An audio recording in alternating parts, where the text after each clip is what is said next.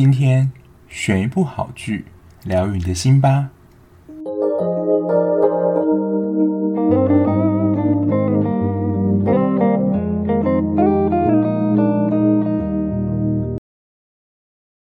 欢迎收听追剧二百五，我是小 B。Hello，大家，在今天节目开始之前呢，想先问大家一个问题，就是不知道大家听 Podcast 的时候都是什么时间听呢？我自己的时候是上班通勤的时候，诶，这个上班通勤还是在我从下捷运站之后走路到我上班的地方的这大概十到十五分钟里面，因为我上班的前半段是坐捷运嘛，那。就是要非常 利用时间的，在做捷运这段期间，就可以也可以追完一部剧啊。因为我从我家到我上班的地方大概要四十到五十分钟左右，所以呢，我真正听 podcast 时间大概就是每个早上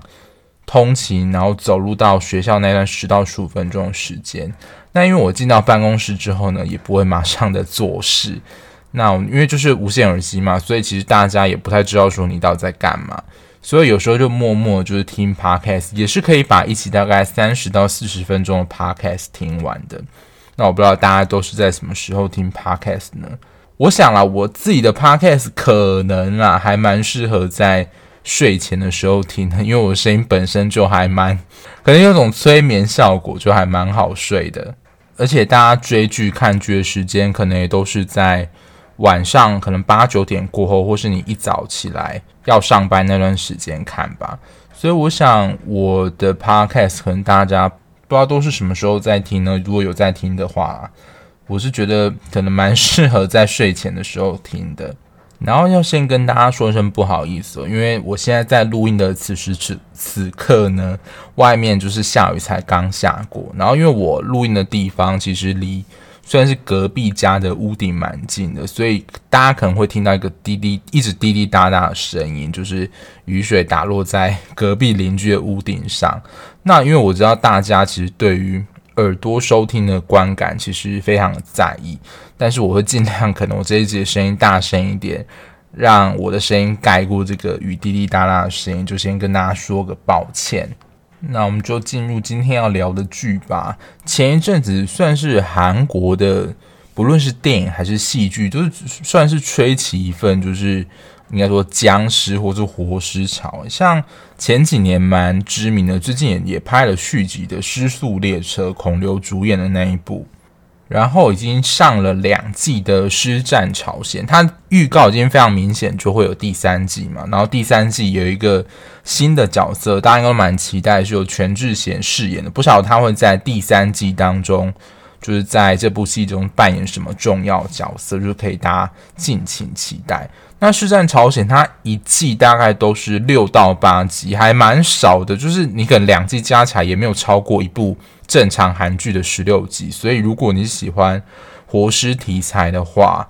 我觉得《尸战朝鲜》是蛮推荐的，因为它剧情蛮完整，而且整体的特效也算是不错。然后尤其故事结构啦，也算是算是蛮丰沛的，不是无脑的僵尸片。在动画场景上，我觉得算是做的蛮用心的。那西方比较知名的影集，大概就是《阴尸路》吧。其实我一开始是有看大概两到三集的美版《阴尸路》，可是后来听朋友说，他后面就有点开始拖戏啊，然后可能重要角色死亡，就可能降低我就是继续看下去的欲望。我忘记看到哪一季之后，就先暂时搁置，就先去看其他剧了。最近呢，其实这也是我看 Netflix 榜单上，我在看的时候，它是单日排行第五。我看完之后呢，它就变成当日的排行第一，所以我想，蛮多人对今天要介绍这一部应该也是蛮期待。其实它在开播上映之前呢，我大概前一个月就已经有看到这部戏的预告了。那看起来就是一部蛮恐怖跟刺激的活尸片，就是今天要介绍的《Sweet Home》。然后《Sweet Home》呢也是由漫画改编，没错。不过这次是韩国的漫画，所以这一部其实是一个韩国的，你要说网络剧嘛，但就是一个韩国的剧集。那这一部呢，就是描述男主角车贤秀，他因为家庭的成员在一场车祸当中丧生之后呢，他自己独自搬到一栋就是公寓里面，但他就刚搬进去的时候，才刚搬进去的第一天，就发现这栋建筑物里面的居民还有整体的散发的氛围都非常的奇怪。那我在看第一集的时候，我我必须大力称赞他第一集拍的感觉很像悬疑片，而不是这种实战片。很像韩国或是日本那种恐怖电影，你就会觉得整体的气氛感觉令人非常不舒服，而且就是有一种毛骨悚然的感觉。而且加上男主角车贤秀设定，就是他是一个简居族，就是整天就是窝在家足不出户，然后沉迷网络游戏，所以在男主角设定上也看到一个算是我们平常比较不容易看到的人物设定。他要身处在这样的一个环境公寓里，就令人就不惊觉的开始紧张起来。那这部除了活尸之外，有一些我倒是觉得比较像异形、啊。它并不全然是由人变成的活尸，但他在里面有一个我算是剧情设定啦，就是他一般人也有可能会被感染成活尸，而且这个。感染它是不会经由人传染的。它剧中有描述到说，人变成活尸的这个状态，其实是可能由于人的欲望，不论是过大或是有强大的愤怒所造成的。但它变成活尸之后呢，就是算是有特殊能力吧。你用枪打，怎么也不会死，而且可能用刀子割手不会喷血，然后马上有复原的能力。那传统这种僵尸片或是活尸片啊，只要你被咬到或者是被攻击到，你可能就渐渐的也会变成活尸。但他在这一部里面有一个蛮特殊的设定，它称为特殊的感染者。你被咬到或是你感染之后，你虽然会比如说七孔流血或是出现幻觉等等这样的症状，可是你是可以靠意志力撑过去，让你自己不要被。同化或是变成就是尸变的状态，而它的黄金的观察期就是十五天。如果你能够撑过十五天，而不要被异化的话，其实你反而算是得到一股力量嘛。因为假如你有变成就是活尸这样的一个状态的话，你相对在对抗那些所碰到的异形来讲，其实你是比较有抵抗能力的。然后这一部的看点就是刚刚讲的。第一个就是这部戏的气氛设计的很棒，就是第一集我真的以为是在看悬疑片，其实这一幕预告的时候有出现啦，就是这一幕也真是我被吓到，我觉得它非常像日本鬼片那种拍摄情节，大家在第一集的时候就可以就是去看，我觉得它第一集的风格跟后面几集的风格其实有点不太一样，就是男主角就是算是往常的就在打电脑嘛，然后他就突然。听到有他的房客就是在叫他这样，然后请他帮帮他，而且他那边虽然是一栋老旧的公寓，但是就是一种鬼片才会有的那种听筒式电话，就是你电话接起来可以看到你门外有一个荧幕的人，就是谁在敲你的房门这样。然后他一开始就算是一个正常的女子的一个人脸嘛，就是一个正常脸。那其实我先前景提要一下，就是他在其实这个女生来敲门之前呢，他看到她应该是隔隔壁的房间吧，有露出一只就是都是血的手，然后在好像要抓取什么东西、抓取食物一样。那他当然就超害怕嘛，因为他原本是在外面，就赶紧躲回他的房间。不久后呢，这个女的就去敲男主角房门。那就刚刚说嘛，他可以看到他的整体的脸这样子，但是我觉得这个男主角他的疑心也是蛮强的，本来就是有可能想要帮忙开门，而且因为这个女的看起来也是蛮正常的，结果没想到就是男主角发现说他没有露出他手的部分，当然男主角就起疑啦，就是跟那个。外面小姐说：“你可以把你的手露出来给我看吗？”然后这个小姐呢，原本就是这客客气气的样子，然后直到男主角讲出这句话，就很像日本的鬼片，就是突然整个表情大变，然后他的脸就整个变成僵尸异形，就是魔化了，你可以这么说啦。我真的是被这一幕吓烂，我就。很不太敢看日本恐怖片，就这样，因为我觉得他自己气氛取胜，然后突然就是看到这一幕，想就想要那种超可怕的画面，然后就是这一部的鬼，我刚刚说他比较，我觉得算是异形的感觉，就是它不是全然是活尸啦。那刚刚说的那个女房客，她就是比较属于活尸的类型。那因为其实不是只有主角发现这一栋公寓里面就是开始发生一些怪事之后，所以他们算是所有人都集中在一一个地下室的前面，但是里面有一个年轻人，也算是一个主要角色啦。他就是告诉大家说，呃，不要出去，然后把铁门拉下来，这样，因为外面的世界其实已经变成算是异形征服的世界，就是那种好像世界末日一样的非常可怕的一个场景。那当然，就是这种戏里面一定会有几个算是自动会自己上去领便当，然后就有人不信邪啊，就是坚持要把那个大楼的铁门打开。那其实这个大门的铁楼放下的话，其实这个怪物就是他没有办法进入这个建筑物里面啊。但因为就是他的怪物嘛，所以他其实有一个算是超长的舌头，还是？一个链子也是能够直接攻击到里面的居民啊，只是说它如果它的本体被挡在外面的话，比较不容易进入建筑物，就是能够拉远跟居民的距离嘛。然后我觉得整部剧蛮强，就是它总共只有十集，一集大概是一个小时左右。它整体的拍摄场景其实大部分都还是在这栋建筑公寓里面。也就是说，除了刚刚说的这个长舌的异形之外，其实有蛮多的算是怪物吧，也都是躲在这栋建筑物里面。这些怪物有些其实也是由人类变成而来的，像是在一开始蛮初期就出现的一个，就是它的耳朵。非常的灵敏，因为它算是上半部分的头是被砍掉的，但是它能够对声音的辨识非常的灵敏，所以你只要发出一些声音呢，它就是能够就是听到你在哪里。而且我不知道，就是每一只的怪物，它们都有鲁夫的手还是怎么样，都能够超长的手伸到某一个地方去，所以即使你可能在很远的地方，你只要被它听到你的声音的话，它手还是有可能会抓得到你。在十集出现的怪物，我觉得至少有六七只吧。有一些是本来就居住在那边，然后有些是居民被感染之后变化而成的。那其实这些算是怪物，它本身其实都有自己的背景故事。可是，在剧集当中，其实好像没有太多的琢磨跟描绘。在漫画里面是有比较完整的叙述的。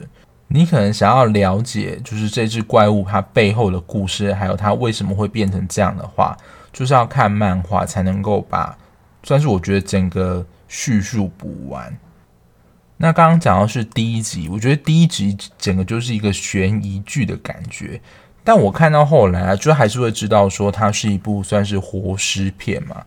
那虽然活尸片这种剧情设定本身就是还蛮不合理的。但我觉得剧情在某一些地方也是有点不太合理啦。就是他在第一集的时候，大家一开始看的时候，有一个算是妈妈吧，她是失去了自己的女儿，所以她其实认为说自己的女儿还活着。她看到比如路人向她打招呼的时候，都会介绍她是女儿，但其实她可能就是有创伤的妈妈，就觉得她女儿还在。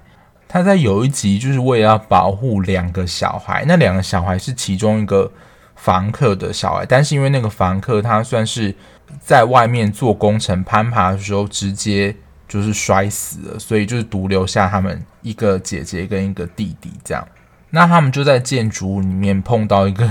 蛋白质的一个怪物，就长得很像绿巨人浩克，就是很壮的怪物。他为了保护那两个小孩不受怪物攻击啊。就是他算是挺身而出，就是抵挡住怪物的攻击，然后他整个是被算是绿巨人浩克一百八十度，可以说是以后空翻的姿态，就是整个甩到地上。我本来想说这是一定死定了，可能就会在这边领便当了吧。然后没想到这个时候他们就被一个也算是一间房间的房客一个大叔所救，然后这个大叔也是蛮重要的关键人物，他其实就是他在。房间里面还蛮擅长研发一些武器，跟他蛮擅长就是修理一些，比如说车子啊、一些工具等等。但他的劣势啊，就是他行脚行动不方便，所以他是坐轮椅来移动。刚刚说他是被他所救嘛，那我想说原本这个妈妈她可能就是在那领便当，但她也不是毫发无伤站起来。但是我想说，如果你没有被就是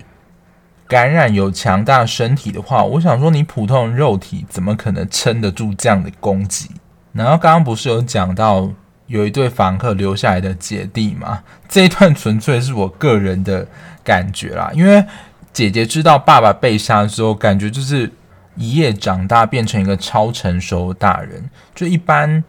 大人看到他的时候，都觉得他是一个小孩。所以有一幕呢，就是大家在分配武器的时候，他就告诉那个轮椅大叔说：“请给他可以杀害那些或是保护他们，不要受那些异形攻击的武器。”他已经有这样的保护意识了，但是他的弟弟呢，就完全跟个小孩一样。有一幕我看到真的是觉得还蛮火大，就是。那个弟弟就一直吵着说要姐姐跟他玩，但其实其实那个姐姐在那样的情况下，她其实已经是很着急的，因为其实都已经是性命交关的时刻，谁还在跟你那边玩耍？就是看到这边觉得那个弟弟真的很想，就很火大了，就是好像真的很搞不清楚状态。可是我觉得，就是小孩子在那种情况下，如果真的很小的话，他可能没有办法感受到那种死亡威胁，其实就在身边。然后再来就是我在这部剧当中我不太喜欢的一个点，当然我觉得啊可能是以我自己前提就觉得它是一部就是实战片，一开始所有人就是真的就是人类啦，算是手无缚鸡之力，顶多是一些简单的武器啦，所以说躲避跟运用战略来说，其实还是。人类方这边的一个主要的生存策略，最后他们应该会试着想办法逃离这栋建筑，找到一个更安全的地方。我原本以为的剧情走向会朝这个方向走，但第九集就突然出现一个流氓，然后带着一群人，也不管三七二十一，就扫射躲在这栋建筑里面的人，然后。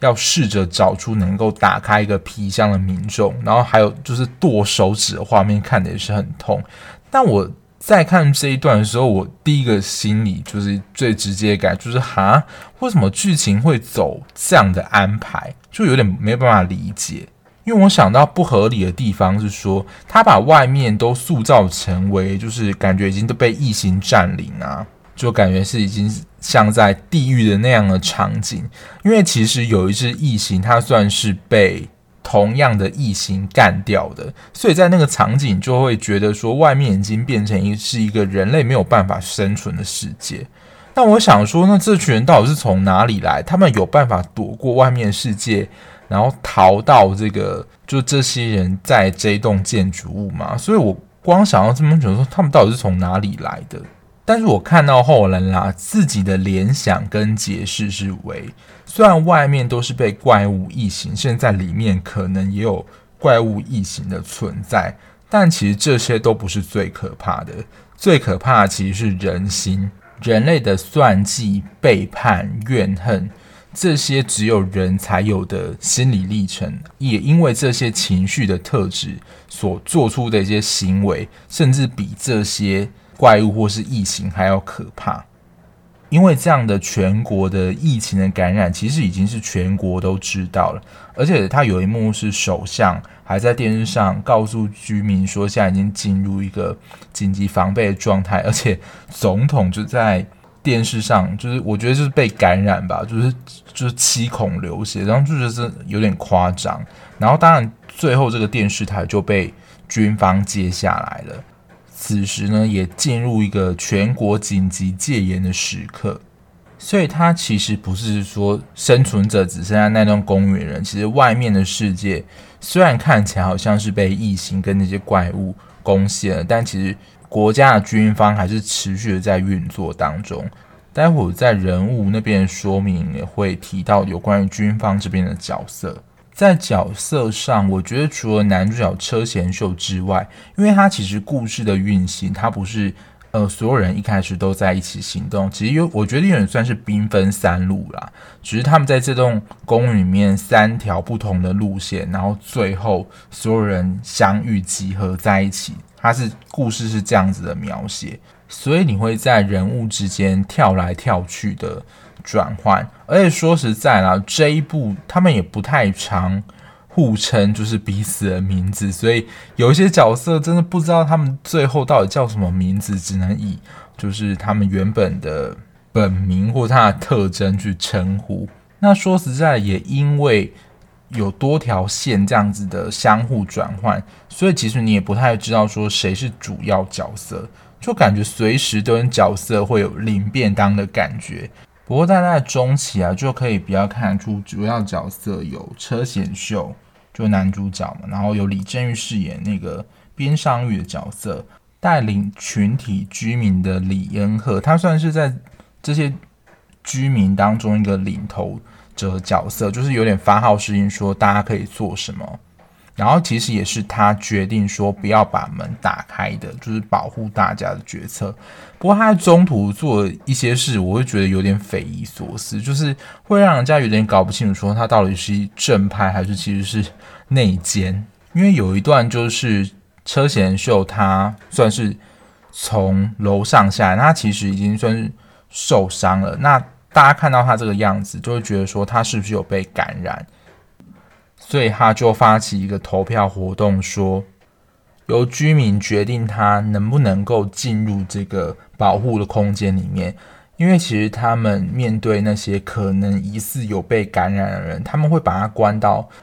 另外一间储藏室，因为万一他就是湿化之后，也比较不会对居民造成直接的攻击。然后他就默默说了一句，就是参与这个投票，其实也你也是参与了杀人的过程。我觉得就是在已经这种紧张的时刻，为什么还要造成就是人心的恐慌？这时候不是就应该要团结一致吗？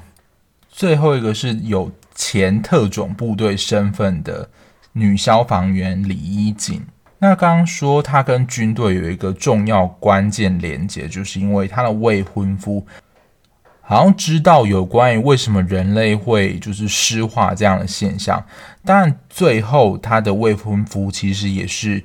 有湿化的迹象，可是他的未婚夫就被这些军方人员带走了。我自己觉得在看的时候，好像是军方怕他散布一些消息，或是知道说。这个湿化症状要如何的解决？所以我就不禁怀疑说，就是最大的幕后黑手，该不会就是军方吧？想要利用这样的特性来控制人民？这当然只是纯粹我在看这一段时候的猜测啦，不知道大家看过人是怎么想的呢？所以这也是我刚刚在说，就是第九集很多流氓闯入那一段，因为他们其实也是人类身份嘛，想要阐述是说，其实人类比这些。怪物还是异形可怕的意思吗？点出人类才是最可怕的。在剧情描写的最后一段，我觉得有一个地方，我刚刚说原本以为是悬疑片，后来觉得说，嗯，它应该就是一部活尸片吧。直到我看了第九集，我还以为我在看科幻片呢。就是第九集男主角因为那些第九集的流氓带来。的一个伙伴，他其实也是已经湿化过人，而且可能也是控制好的，所以他其实跟男主角算是同样类型的人啦。但是他们后来从顶楼下来之后，所有的居民就会认为说男主角已经被感染，就是已经跟他们是不一样的人了，所以其实是大家都拿枪指着他说，因为他觉得他这样就会攻击他们。那个流氓里面带来的其中另外那个诗人就不不爽，所以他就是想要杀掉那些想要攻击他的人们。然后他那个时候就是对准了那个轮椅大叔，但其实这个轮椅大叔他其实一直非常的照顾主角，所以这个时候呢，他等于说有点像是超级赛人变身一样，就变身成另外的形态。有点像是堕落天使路西法，就他变成那个样子之后，把刚刚说的他原本疑似的另外的同伴就是消灭了。所以我在看这段的时候是以为我在看科幻片嘛，但后来我才知道啦，这一部的视觉特效是由复仇者联盟跟怪奇物语的视觉团队所打造，所以其实这一部的视觉特效来讲，我觉得是没有得挑剔，就是它整体的氛围掌控是很好。只是我觉得在剧情的合理性跟连贯性上，因为我是没有看过漫画嘛，所以我就不晓得说为什么它可以变身成这样子的一个另外一个形态。这当然也有可能是目前剧场版的进度还没有提到的地方。那有人就会好奇说，为什么这一部的片名叫做《Sweet Home》呢？根据我自己的解读啦。因为其实男主角他本身就是一个茧居族，可是他在国高中的阶段其实是遭受就是同学霸凌的，而且他霸凌是非常严重，我觉得甚至可能会危及性命的那种霸凌攻击。而且其实原本男主角我觉得他是一个善良的个性，他想要伸出友谊之手，但反而就是被这个原本他要帮助的人，他以为他是在看不起他，所以就是教训他，而且教训得非常的惨。那也在主角心里留下一个很深的阴影，而且主角跟他们原生家庭成员之间的关系不好，尤其是他爸爸，爸爸就是感觉是那种超级管控也不太关心的人。那其实妈妈啦，她其实有点想要帮助主角，但是主角就会解读说他没有办法制服爸爸，就变成跟他站在一国。然后姐姐其实也是有点看不起他这样的个性的。所以等于说，他跟他们家三个人之间的关系都不好，等于说他在整体的人际关系上都是蛮糟的。所以他其实，在第一集的时候就有看到，他原本在八月二十五号那一天要参加一个游戏的一个测试完之后就要去自杀的，可是也因为碰到了就是在公寓之间这些僵尸啊异性，然后燃起了他想要保护。就是这些居民的一个心，而且可以看到了，这些居民大概在逃难或是逃亡的过程当中，其实都是一直协助主角来帮助他的，也会给予他情感上的支持跟鼓励。所以对他来说呢，这整栋楼层的居民呢，其实反而更像他的家人。对他来说，这栋公寓反而可能才是他所谓的甜蜜的家。这是我自己看到这边的解读啦，因为其实整体的剧情设计上，对主角的身世背景是有蛮多描述的，也可以看到说他在过去的家庭互动经验里面，他是被家人忽略的，所以这些在这一栋的居民，其实对他来讲是一个很大情感上的支持，这也是我理解为什么这一部剧会叫《Sweet Home》的一个原因。那总结来说呢，这一部演到第十集，它的剧情是还没有演完的，所以照理依照剧情的走向来说，应该是要有第二季的。那它其实，在第二季之前呢，不知道大家会不会对这部戏有疑问呢？我觉得是有蛮多疑问的，因为它没有演完。我自己是整理出来有三个疑问。